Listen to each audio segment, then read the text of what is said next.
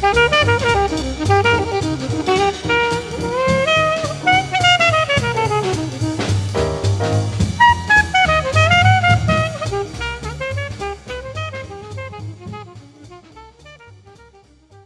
¿qué tal? Bienvenidos. Este es el episodio número 11 de Psicología en Píldoras, un pequeño espacio dedicado para ustedes con la intención de poderles brindar información y herramientas psicológicas que les permitan conocerse, entenderse mejor y así poder tener una mejor calidad de vida.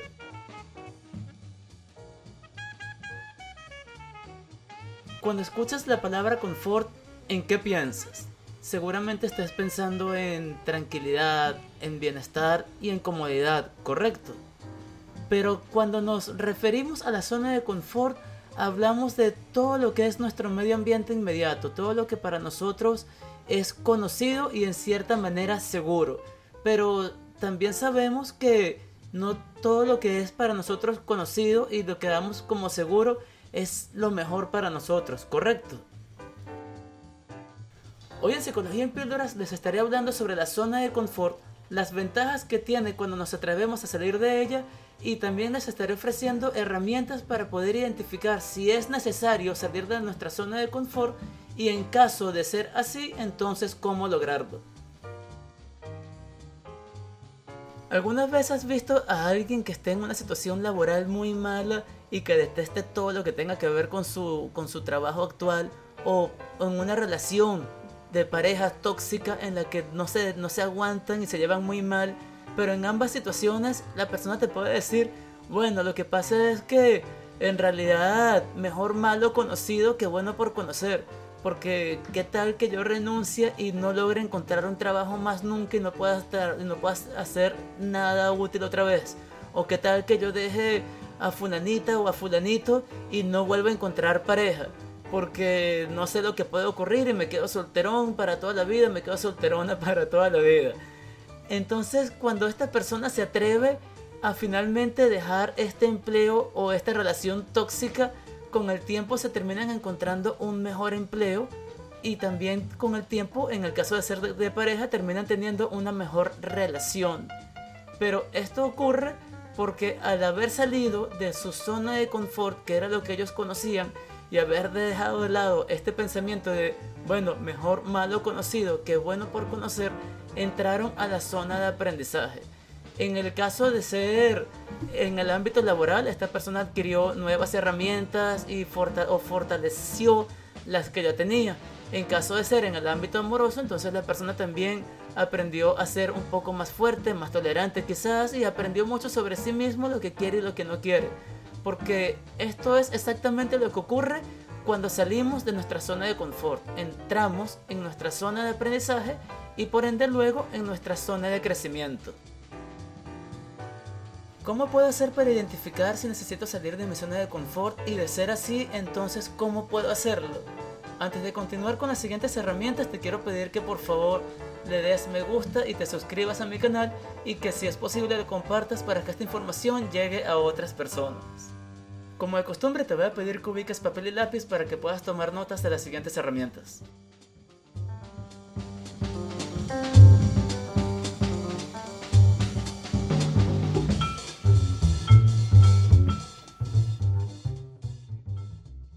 Lo primero que vas a hacer es tomar nota de cuáles son aquellas cosas que sientes que te molestan o que te mantienen atado a tu zona de confort. Lo siguiente que vas a hacer es escribir 5, al menos 5 para qué. Ya que cuando nosotros visualizamos esto, te ayuda a darle un sentido y te ayuda a orientarte en lo que quieras lograr.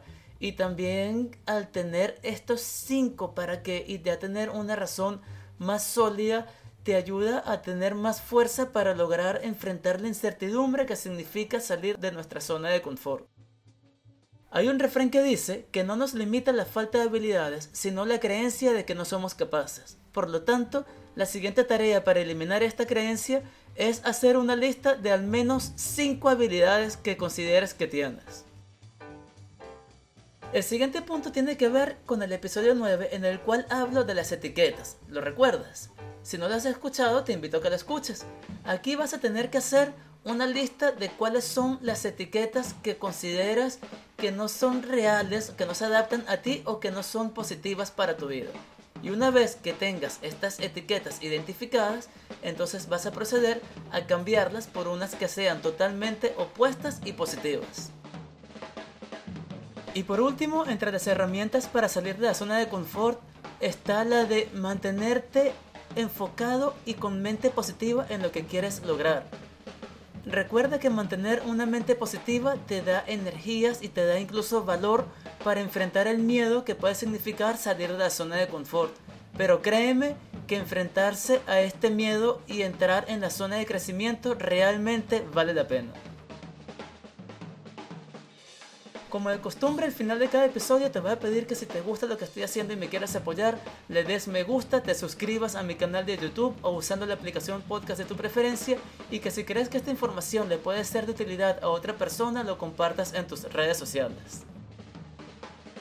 Si te quieres poner en contacto conmigo para asistir a consultas personales o online o quieres plantear un tema nuevo, lo puedes hacer a través de mi correo electrónico que es psicólogoandresjiménez.com o dejando tu mensaje aquí abajo en YouTube y yo con gusto me pondré en contacto contigo. Si estás en Uruguay, te puedes comunicar conmigo a través del 098 970